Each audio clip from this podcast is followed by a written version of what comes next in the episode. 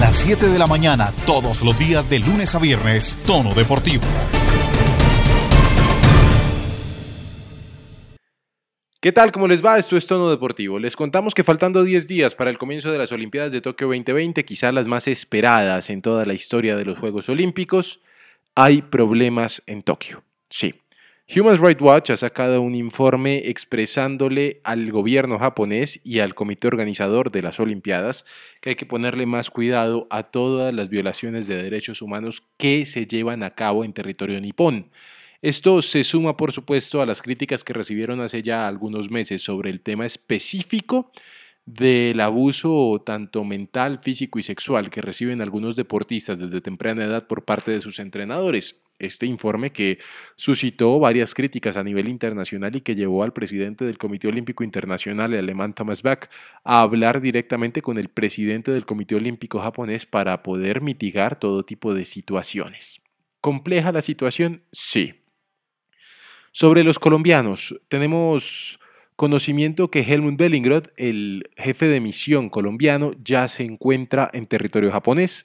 Llegó el día anterior en la madrugada, cerca de cinco o seis horas lo tuvieron en el aeropuerto, mientras que llenaba todos los papeles. Situación muy compleja para el ingreso a Tokio. Sí, es, como lo habíamos dicho en tono deportivo, uno de los momentos más álgidos en términos de la pandemia en Tokio, si bien están llegando a los 15.000 muertos y están muy asustados, si lo comparamos con Colombia, es realmente mínimo el número, pues están preocupados los miembros y por supuesto los gobernantes de la nación del sol naciente. Sobre las delegaciones de los colombianos que poco a poco van llegando, sabemos que Andrea Ramírez del Taekwondo se encuentra entrenando hace ya varios días, igual que los muchachos del boxeo comandados por Ingrid Valencia y Jovergen Martínez, los dos medallistas olímpicos que esperan repetir medalla en estas Olimpiadas, igual que en Río 2016, ojalá mejorándola. Seiber Ávila también está allí, por supuesto. Los pesistas. Hay tres pesistas, eh, tuvimos comunicación con algunos de ellos no se les es permitido hablar en vivo y en directo porque les cortarían la señal primero y segundo serían víctimas de una censura y posterior sanción. Normal, está dentro de los lineamientos del Comité Olímpico Internacional. Pues bien, nos cuentan off the record que se encuentran bien, llevan algunos días ya acomodándose al clima, a los horarios, al jet lag que llaman también muchas quejas por eh, las horas de espera en el aeropuerto. Hablan de una, digamos, confusión que hay por la cantidad de personas tan impresionante que va llegando todos los días a territorio japonés. Sin embargo, se muestran optimistas frente al objetivo que se viene. Con esa información, les damos la bienvenida a Tono Deportivo, que hoy tenemos muchas noticias de fútbol. En tono deportivo. Fútbol. Empezamos hablando de millonarios, porque hay muchísima gente conectada, hincha de millonarios. Ustedes supieron, por supuesto, que hubo un enfrentamiento, un partido amistoso, un cotejo entre Millonarios y Fortaleza este fin de semana. Santiago Villarraga, usted estuvo allá, ¿cierto? Sí, ahí toda la información, toda la información. Ese partido se jugó el día sábado a la una de la tarde. Eh, en mis redes sociales eh, yo había puesto que el partido había quedado cancelado, pero eh, usted sabe, el labor del periodista, fui a verificar si en verdad había sido cancelado, pero no fue así. El partido se hizo, pero el tema es que, pues por temas de, de, mayor y demás, no quería que se filtrara la información, pero al final se, se filtró. Millonarios ganó tres goles a uno y con varias novedades. El primer equipo eh, es casi el mismo, con la diferencia, sí, con la diferencia del lateral derecho. No fue Luis Perlaza, sino Andrés Felipe Román. Volvió como titular al equipo de los Millonarios con un golazo, dos goles de Chicho Arango y uno de Andrés Ginás. Millonarios venció a Fortaleza tres goles a uno. También se probaron algunos jugadores de la cantera en el cuadro albiazul. Alberto Gamero sigue intentando, vale recordar, lo llevo diciendo Alejandro acá, en tono deportivo y en Adictos al Balón más de un mes. Millonarios no va a hacer ningún esfuerzo económico por traer jugadores de renombre. Hay uno Hay uno, si quiere le voto la bombita ya. De una, bote a ver. ¿Y de quién se trata? Jorman Campuzano, lo dijimos. Jorman Campuzano que necesita volver a Colombia por temas personales, todo el mundo lo sabe. Y hay una persona importante en todo este diálogo, que es Miguel Ángel Russo, el técnico de Boca Juniors. Él está encargado personalmente en la gestión de que Jorman Campuzano sea nuevo jugador de Millonarios, entre que Boca y Millonarios se llegue a un acuerdo para que el jugador pueda vestir la camiseta del conjunto albiazul este semestre. Millonarios ya hizo una propuesta formal, la están estudiando, están mirando, no es algo del otro mundo, recordemos que Millonarios no tiene mucha plata, pero Miguel Ángel Russo quiere que Jorman juegue en Millonarios. Ya descartado lo de Atlético Nacional y por ahora están en interés y están en conversaciones. Miguel Ángel lo dijo en el día de hoy. Quiero que Jorman esté en Millonarios, sabe lo que es Millonarios, lo que representa Millonarios y sabe que Millonarios está buscando un jugador en esa posición, porque él solo tiene a tres jugadores y uno de ellos está lesionado, que es Juan Camilo García. Muy bien. Hombre, hablando de millonarios, de jugadores que se van, porque sí hay jugadores que se van a ir de millonarios, ya me imagino todos lo vieron, Freddy Guarín salió en un Instagram Live, en una cosa de estas digitales, diciendo que él no va a seguir en millonarios, que las tiene muy bien puestas, pero que lo dejen vivir, que él ha estado alentando a sus compañeros lo más posible, pero no va a poder estar, Santiago.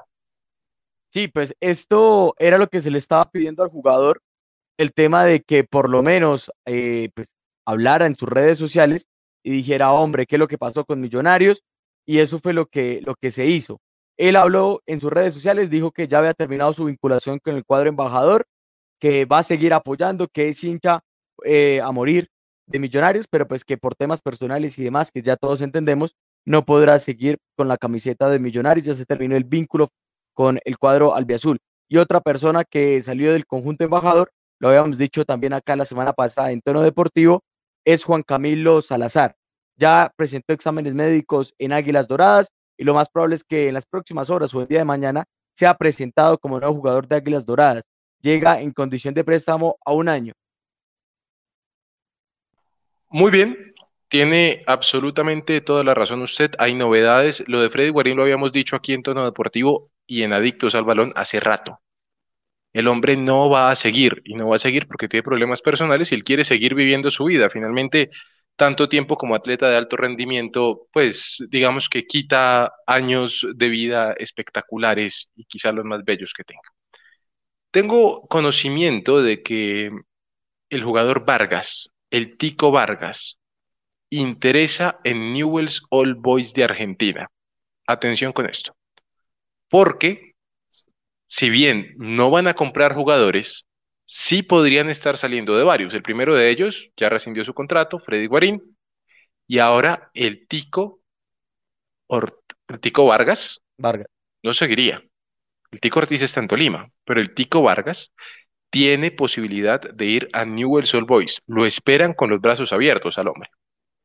Mire, y también hablando de, de Newell's, otro jugador colombiano que está, o bueno, que ya fue oficializado, es Pablo Sabac, que jugador que pasó por Equidad Seguros, también está a la espera de presentar exámenes médicos para convertirse en un jugador de Newell. El tema del Tico Vargas, recordemos que él viene de una lesión.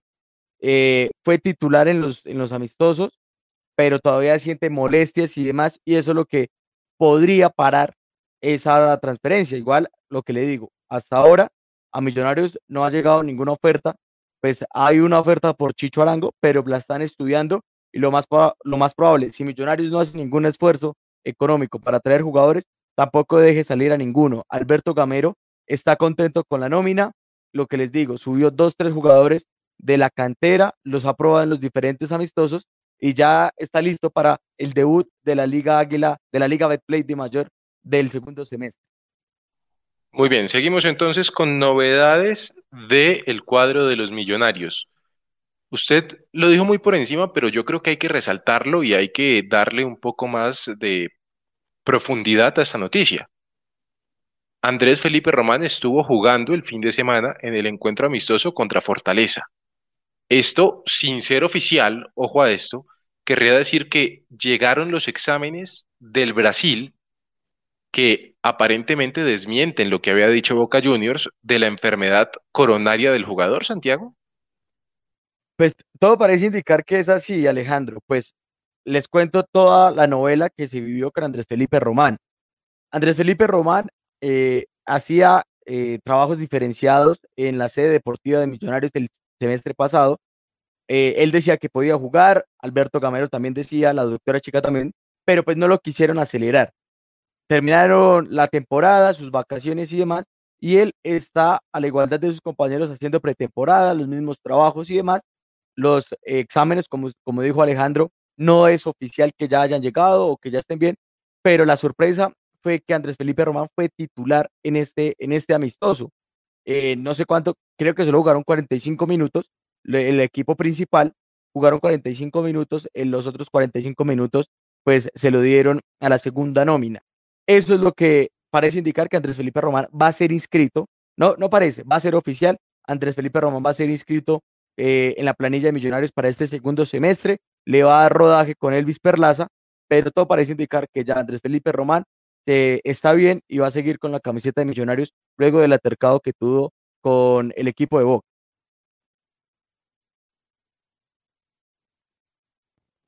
Muy bien, es la información de Andrés Felipe Román, el hombre de Millonarios. Tenemos conocimiento que pues ya pudo jugar, ya una vez jugando, uno sobreentiende que podrá tener alta médica y podrá disputar la liga. Este fin de semana, el sábado, si no estoy mal, no mentira, el 19, sábado 19, Millonarios estará jugando Florida Cup contra el Everton de James Rodríguez, que podría ser titular. Atención a esto. Eso pues habrá que buscar por dónde lo pasan, ¿no? Pero hay que estar pendiente de cómo se presenta Millonarios y cómo se presenta el Everton de James Rodríguez. Pasamos a hablar de Nacional. El Atlético Nacional tiene problemas jurídicos grandes. Tiene que pagar 5 millones de dólares más intereses a su par, que es el Cortuluá, por el caso específico de Fernando Uribe. La historia, si usted no la conoce, se la resumo fácilmente. El Cortuluá presentó la demanda, esta demanda fue fallada a favor del Cortuluá Nacional, va ante el TAS, Tribunal Arbitrario del Deporte, y el TAS revierte la demanda y dice que con 500 mil dólares que ya le habían pagado al Cortuluá era más que suficiente. El Cortuluá, no, no contento con esto, pues contrata a un grupo de abogados bastante bueno en Suiza, que se encarga de que la justicia suiza tome el caso y le quita todo tipo de autoridad al TAS. Ahora Nacional tiene que pagar 5 millones de dólares más intereses al Cortuluá, o sea, un equipo muy chico como el Cortuluá, con todo el respeto del mundo, le pegó a uno muy grande como el Atlético Nacional. Pero a ver, que esto suceda es normal, ¿no? De hecho, Santa Fe recibió hace muy poco algo así como un millón de dólares por el, del Atlético Mineiro por un caso muy similar de uno de sus jugadores. Eso es normal. Lo anormal es que no se les permita inscribir a ningún futbolista. Nacional, que es el equipo con mejor nómina de refuerzos hasta el momento, Dorlan Pavón, Felipe Aguilar, me dicen por ahí que, hombre, yo entiendo que Alexander Mejía es un buen jugador, es un jugador que podría sobresalir en el fútbol colombiano, pero tampoco es como que sea la panacea, eh, pues no, no podrá inscribir a ninguno de ellos para la siguiente temporada, para la temporada que comienza ya, en un par de días. Y la situación se complica porque ellos siguen y siguen gastando plata. Han mandado un oficio a la Federación Colombiana de Fútbol en donde hasta el momento no ha sido aprobado Estuve preguntando por el Cortuluá el tema del pas y salvo para poder inscribir jugadores y me dicen cuando sea oficial vamos a enviar un comunicado de prensa. Antes no. Pues es que Alejandro, lo habíamos venido diciendo acá. Nacional pensaba que con el tema de apelar esta decisión podía contratar, se trajo grandes jugadores. Eh, también está a la espera de contratar al jugador Alexander Mejía. Se volvieron a reactivar las conversaciones con el jugador y lo más probable es que se vista de verde. El tema es el tema de salario, porque pues eh, esto es oficial, le, ofrecieron un salario que, que, Dios mío, o sea, no, yo, yo no jugaría por eso.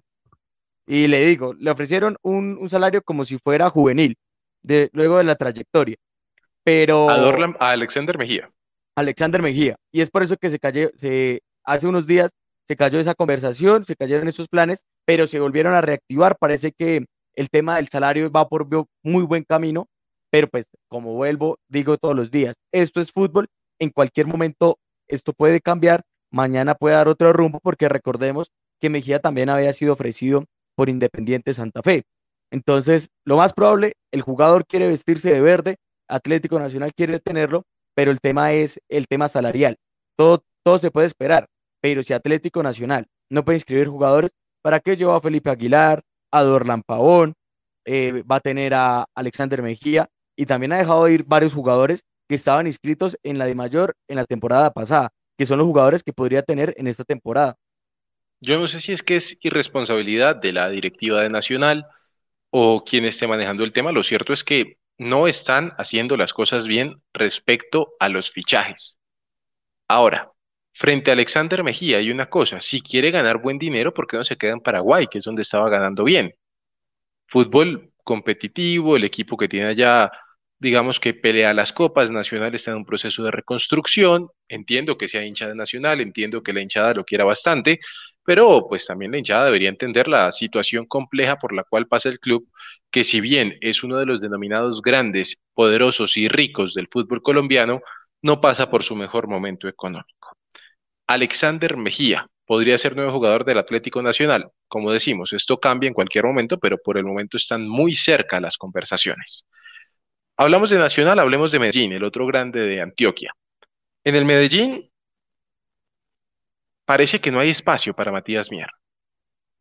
¿Y la llegada de Cambindo, la llegada de Cambindo como que borró completamente las aspiraciones que podía tener el jugador uruguayo de hacerse con un cupo en la titular. De hecho, ya se había hablado hace tiempo, a comienzo de temporada, de la necesidad que tiene el jugador de salir del poderoso de la montaña. Quiere minutos y desgraciadamente parece que no convenció del todo al Bolillo Gómez. Ese, ese de ahí es el problema grande que tienen los directivos de este país, que ellos llevan a los jugadores porque les gustan a ellos, pero cuando llegan al técnico no le gustan al técnico. Ese es el gran problema. Sí, yo le tengo toda la novela porque son dos jugadores de Independiente Medellín que ya el Bolillo Gómez les dijo, no voy a contar con usted. El primero es Matías Mier. Eh, lo habíamos dicho aproximadamente hace dos meses, un mes, que Matías Mier no iba a seguir en la Independiente Medellín después, luego de la dificultad que tiene el equipo poderoso de contratar, le dicen, bueno, quédese, vamos a mirar el proceso, pero ¿cuál es el problema? La contratación del señor Vladimir Hernández, de Blacho Hernández, pues eh, es la posición que está utilizando o que va a ser titular.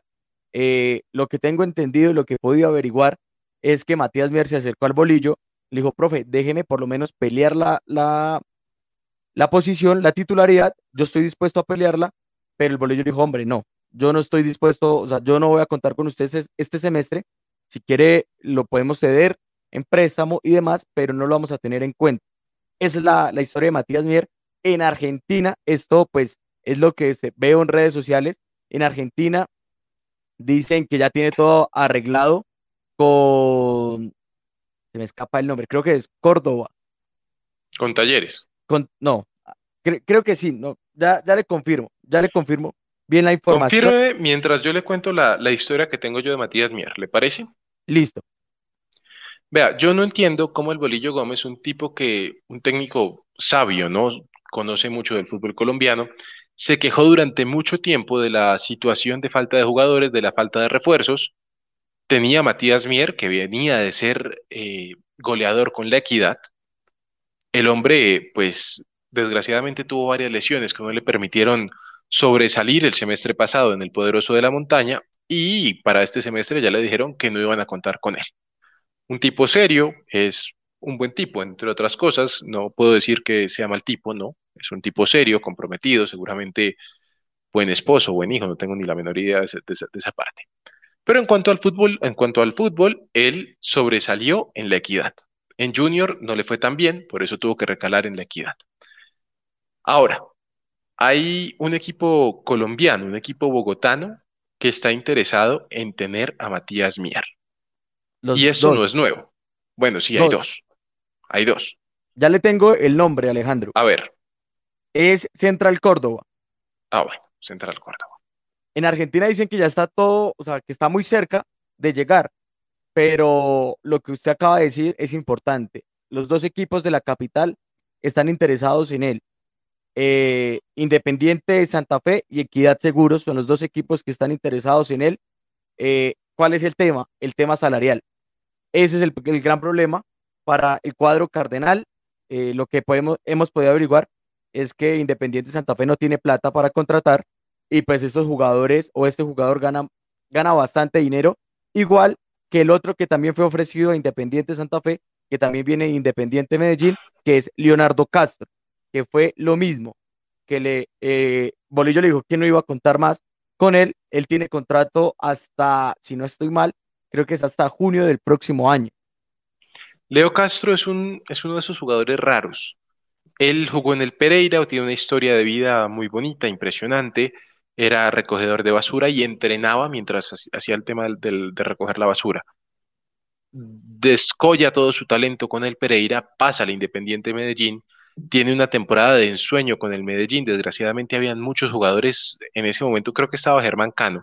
No, y también la antes lesión. de una lesión, porque tuvo una lesión de rodilla que lo sacó más o menos un año largo de toda competencia y ahora el Medellín, que había apostado por él cuando era un juvenil, pues quiere sacarlo lo más pronto posible. El Independiente Santa Fe está interesado en uno de los dos jugadores, sea uno o sea el otro. Por tema salarial, seguramente Leonardo Castro sería el indicado para llegar al cuadro cardenal, más que por querer de la directiva. Eh, también está en el querer de la directiva el saber que no hay dinero para las intenciones que tienen.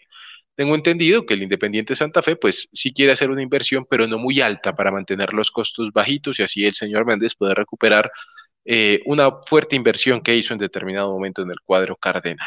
Por el lado de la equidad, pues en la equidad le pueden ofrecer un contrato muy largo a Matías Mier.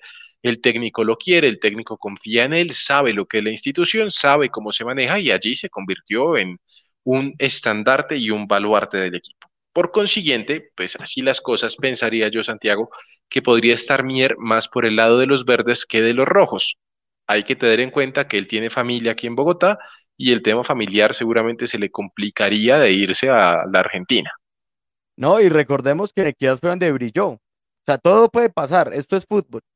Lo que sí es cierto es que eh, Matías Mier se despidió de, de sus compañeros en la ciudad de Medellín. Eso sí es cierto, se despidió eh, en las próximas horas me imagino que se va a definir su futuro. Lo que les digo, hoy, 12 de, julio a las 6.52 en Argentina. Esto es en Argentina, no en Colombia. Aseguran que Matías Mier es nuevo jugador de Central Córdoba. Muy bien. Hombre, en el Medellín volvió Adriana Regui, el argentino, ya se calzó los botines, también fue titular en uno de los partidos amistosos le fue bien, eh, buen recibimiento tuvo, al final fue uno de los baluartes de aquella temporada en donde Germán Ezequiel Cano fue goleador y consiguieron una Copa Colombia. Hablemos del Deportivo Cali, ¿le parece? Sí, también tenemos noticias del Deportivo Cali, pero antes, Alejandro, de pasar, eh, uno de las personas que están conectadas con nosotros, que es Hugo Arrieta, dice a Nacional llegó Dorlan Pavón y ¿quién más? Le informamos, llegó Dorlan Pavón, eh, Jason Guzmán, Felipe Aguilar y creo que ninguno más, ¿cierto, Alejandro? ¿Se me escapa alguno? Guzmán. Sí, Jason Guzmán. Sí, Jason Guzmán eh, estarían en la, pues están a la espera de la contratación de Alexander Mejía, que eso se podría dar en, los, en las próximas horas, próximos días. Y también a, a este momento no ha llegado ninguna oferta por, por el arquero, por Quintana. Aldair Quintana me dicen que interesaba al Venecia de la segunda división italiana, que pasó a primera. Ese equipo es gerenciado por Iván Ramiro Córdoba, que tiene un lazo muy especial con Atlético Nacional, y por esa razón quizás se rumoraba de la posibilidad de que él llegara al fútbol italiano. Sin embargo, pues no hay nada confirmado hasta el momento. Nos comunicamos con el representante del señor Aldair Quintana, ayer por cierto estaba de cumpleaños, estaban en la celebración, dijo que hasta el momento no había nada concreto. Deportivo Cali presentará en los próximos días su nueva marca, su nueva indumentaria, que es de la marca francesa Lecoq Sportfit, la del gallito, muy recordada por tener a la camiseta de la Argentina del 86 con Maradona. Supuestamente ese día será presentado Harold Preciado como nuevo jugador del Deportivo Cali. Llega como el gran refuerzo un refuerzo que necesita el equipo de Alfredo Arias porque es un delantero, un 9 de área, un bombardero que no lo tiene. O bueno, entre comillas lo tienen, ahí está. Ángelo Rodríguez o Marco Pérez, pero los dos con la pólvora mojada. El caso específico, ojo a esto, específico de Harold Preciado es por seis meses, mientras el jugador resuelve qué va a hacer. Muy joven todavía, estuvo en China, ganó muchísimo dinero y pues viene al Deportivo Cali a jugar los próximos seis meses como para no perder ritmo. Será presentado el día de la camiseta. Me dicen que ya está todo firmado, que ya está todo listo, pero que lo van a oficializar ante la prensa y el público el día de la camiseta Lecoq Sport Fit. Marco Pérez, que había sonado para irse a México, que sonó para llegar al Independiente Santa Fe, impagable en Santa Fe, tiene destino en el sur del continente, Santiago. Sí, eh, pues recordemos que para la llegada de Preciado se tendrían que ir algunos de los dos delanteros actuales del equipo azucarero, ya sea Ángelo Rodríguez o Marco Pérez. Todo parece indicar que es Marco Pérez el que decide dejar las toldas azucareras e irse para Argentina a un equipo que ya pasó Gimnasia de La Plata, ya parecía que ya tiene todo arreglado con el jugador. En las próximas horas viajará a Argentina para presentar exámenes médicos y volver a ese equipo luego de, su regular presentación en el equipo azucarero. Por otro lado, el Deportivo Cali confirmó el préstamo de Michel Ramos al Envigado. Michel Ramos, que venía del Cúcuta, tuvo algo así como 271 minutos en todo el tiempo que estuvo en el Deportivo Cali. Desgraciadamente no se logra consolidar, va a préstamo al Envigado y esperemos que pues le vaya bastante bien allí y que pueda despegar. Otro de los cucuteños que salió del Cúcuta es Aulio Oliveros, que está en el Independiente Santa Fe, marcó dos goles el fin de semana en el partido frente a Once Caldas. Y tenemos el fixture de la Liga Profesional Colombiana. A ver, don Santiago, ¿cómo está la cosa? Sí, Alejandro, vale recordar que es que este fixture que salió, nosotros lo publicamos en la cuenta de Adictos al Balón el día viernes. En la mañana, Di Mayor saca un comunicado diciendo que ese fixture no va a ser, no es oficial, que ese fixture eh, no es el que es una prueba que se le mandó a los equipos, pero oh, sorpresa, una dimayorada. Es una dimayorada. El día de hoy sale a confirmar, o bueno, no ha salido a confirmar, pero ya se filtró el mismo fixture. Todo parece indicar que este va a ser el fixture. Ya varios colegas eh, también lo han dado como oficial y rápidamente le doy la primera fecha que va a ser este fin de semana. Eh, va a ser Medellín Águilas Doradas, Alianza Equidad, el primer, el primer partidazo en la primera fecha, América Junior de Barranquilla, Patriotas Bucaramanga, Deportes Quindío Jaguares, Santa Fe Deportivo Cali, Envigado Nacional, Once Caldas Huila, Deportivo Pasto Millonarios y el Tolima Pereira. Estos serían la, los, los, primeros partidos de la Liga Betplay de Mayor. Cambia el formato, se van a jugar en la fecha de clase. 20 fechas con, la con doble fecha de clase.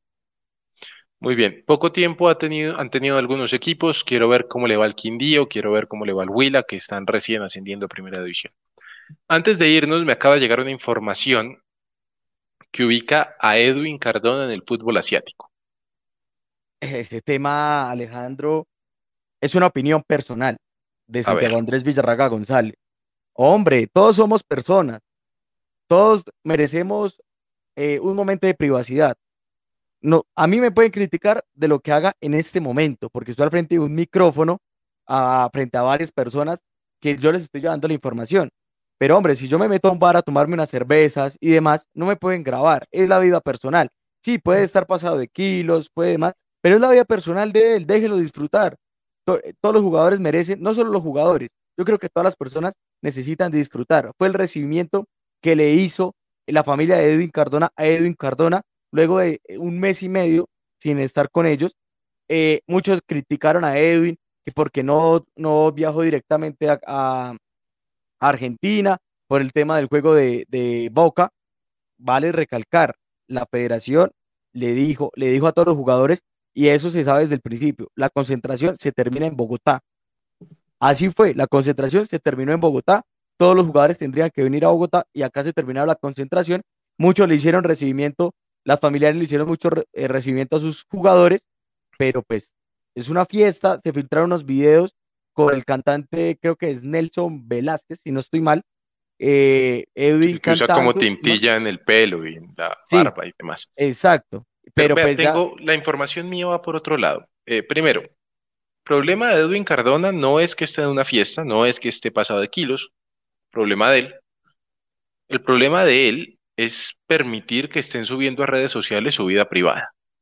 Porque una No. vez la suben a redes sociales deja de ser privada, se convierte en pública. Y haya exacto. sido él, haya sido la hija, haya sido la esposa, la tía, la abuela, la mamá, hombre, si ustedes están en un evento íntimo familiar, es un evento íntimo familiar, No. así de sencillo. Y Alejandro, me dicen, me cuentan desde Argentina que eso fue lo que hizo estallar a las directivas de Boca. El tema, porque Edwin tiene que cumplir la cuarentena y pues no va a estar en el partido de Boca. Y eso fue lo que hizo estallar y está- estarían buscando la salida del jugador colombiano. Ahí ya es para el fútbol chino. Y Alejandro, ya para... No, espérese, le, le le- le complemento la idea, porque tengo Listo. entendido desde la directiva de Boca Juniors que no van a hacer uso de la opción de compra por Edwin Cardona. Ya se lo habrían indicado al jugador y el jugador lo único que estaría esperando es que se cumpla el contrato, el préstamo, para poderse ir de cierta manera libre y llegar al fútbol chino o al fútbol asiático, porque hay dos países, uno es China y el otro es por los Emiratos, en donde querrían tener al jugador. En las próximas horas, sin lugar a dudas, se llegará a un acuerdo entre las diferentes partes y podría Edwin Cardona no regresar a Argentina y al contrario, ir directamente a territorio asiático. Hasta que llega la información el día de hoy en tono deportivo.